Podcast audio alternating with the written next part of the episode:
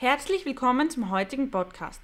Ich darf Frau Dr. Maas, Medizinerin und Darmexpertin, begrüßen. Sie gibt uns heute ein paar Einblicke, inwieweit Tumorerkrankungen das Mikrobiom verändern und welchen Einfluss Pro- und Präbiotika als begleitende Therapie haben können. Liebe Frau Dr. Maas, Krebserkrankungen betreffen immer mehr Menschen, sodass nahezu jede Person damit in Berührung kommt. Welche Funktionen des Mikrobioms sind insbesondere für Krebspatienten relevant? Unser Mikrobiom kann die Gesundheit auf vielfältige Art beeinflussen. Beispielsweise werden von den Darmbakterien nicht verdauliche Kohlenhydrate zu kurzkettigen Fettsäuren. Im Englischen spricht man von Short Chain Fatty Acids oder in der Abkürzung SCFAs verstoffwechselt. Diese SCFAs vermindern Entzündungen im Körper, verbessern die Darmbarriere und sind eine wichtige Energiequelle für die Epithelzellen, also für die innerste Schicht unseres Darms. Beim Zerfallen von Bakterien können aber auch Toxine freigesetzt werden, welche starke Entzündungen auslösen. Dadurch kann die Darmwand geschädigt werden. Diese ist jedoch eine der wichtigsten Barrieren unseres Körpers, denn sie verhindert, dass Schadstoffe aus dem Darminhalt aufgenommen werden. Gleichzeitig kann die Darmwand Wasser und Nährstoffe sehr wohl durchlassen und dem Organismus zur Verfügung stellen. Damit diese selektive Barriere funktioniert, ist es wichtig, dass die Epithelzellen ganz eng verbunden sind. Sie sind mittels der sogenannten Tight Junctions sozusagen miteinander verklebt und in einem gesunden Darm können sich diese Klebstellen gezielt öffnen und schließen, um eben Nährstoffe durchzulassen und Pathogene auszusperren. Wenn es allerdings im Darm zu einer Dysbiose kommt, also zu einer veränderten Zusammensetzung der Darmflora, die sich nachteilig auf uns auswirkt, dann fehlen die wichtigen kurzkettigen Fettsäuren. Die Zellen der Darmwand sind unterversorgt und die Darmbarriere wird geschädigt. Auf diese Weise können dann bakterielle Toxine und Giftstoffe aus der Nahrung durch die Darmwand in den Körper gelangen, was Immunzellen aktiviert und Entzündungsreaktionen hervorruft. So entsteht ein Teufelskreis. Durch die Entzündung wird die Darmwand undicht, durch die undichte Darmwand verstärkt sich die Entzündung und durch die verstärkte Entzündung wird die Darmwand noch löchriger. Kommen wir zur nächsten Frage. Liebe Frau Dr. Maas, man weiß ja bereits von Patienten mit unterschiedlichen entzündlichen Erkrankungen wie Demenz, Multiple Sklerose oder Lebererkrankungen, dass das Mikrobiom verändert ist. Kann man das auch bei Krebspatienten beobachten? Oder ist eine veränderte Darmflora gar ursächlich an der Entstehung von Krebs beteiligt? Es kann durchaus sein, dass eine Dysbiose für die Auslösung einer Tumorentwicklung mitverantwortlich ist. Die Zusammensetzung des Mikrobioms verändert sich. Die pathogenen Keime produzieren Giftstoffe und diese lösen Darmkrebs aus. Diese schädliche Veränderung der Darmbakterien entsteht durch Medikamenteneinnahme und insbesondere durch eine falsche Ernährungsweise.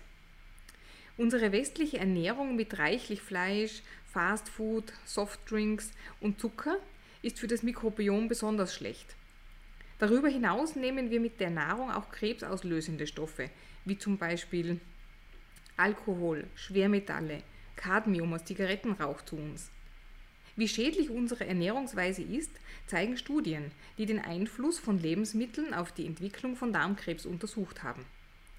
Als besonders risikobehaftet wird der Konsum von rotem Fleisch, Wurst- und Schinkenwaren sowie Alkohol angesehen und auch Übergewicht, von dem 55 Prozent der Europäer betroffen sind, stellt einen zentralen Faktor dar. Tierische Fette, Käse und Zucker scheinen die Entwicklung von Kolonkarzinomen ebenfalls zu begünstigen. Was man außerdem weiß, ist, dass Patienten mit Darmkrebs einen deutlichen Abfall von Lactobacillen, also Milchsäurebakterien, und Fäkalibakterien, die übrigens wichtige Produzenten von SCFAs sind, zeigen. Ein enger Zusammenhang zwischen dem Mikrobiom und Tumoren ist also eindeutig gegeben. Mhm. Und was versteht man unter Kachexie? Gibt es auch einen Zusammenhang mit dem Mikrobiom, den man mit Studienergebnissen untermauern kann? Eine Kachexie ist eine Mangelerkrankung, bei der es zum Schwund von Fett- und Muskelgewebe kommt. Sie tritt besonders häufig bei Krebserkrankungen auf. Circa 50% der Erwachsenen mit einem bösartigen Tumor haben teilweise auch nur vorübergehend mit einer solchen Abmagerung zu kämpfen. Bei 20 bis 50 Prozent der Tumorpatienten stellt die Kachexie sogar die Todesursache dar. Das Problem besteht darin, dass die Patienten nicht nur durch unterschiedliche Stoffwechselerkrankungen Fett und Muskeln abbauen, sondern gleichzeitig auch unter einer Inappetenz leiden. Sie haben keinen Hunger mehr. Der Verlust des Hungergefühls lässt sich zwar zum Teil auf die Nebenwirkungen der Chemotherapie zurückführen, ein wichtiger Grund dafür ist aber auch die Kachexie selbst, die über Entzündungsreaktionen und Modulationen im Gehirn zu dieser Reduktion des Hungergefühls führt. Bei Kindern verhält es sich ähnlich. Hier weisen 46% der kleinen Patienten mit Malignomen eine tumorassoziierte Unterernährung auf. Durch die Kachexie sind die Patienten nicht nur vermehrt geschwächt, zusätzlich steigt die Infektanfälligkeit und die Wundheilung verzögert sich, was insbesondere nach chirurgischen Eingriffen weitere Risiken mit sich bringt. Die Wirksamkeit der Chemotherapie verschlechtert sich und das hat auch negative Folgen für die Prognose der Patienten. Ähm, mhm.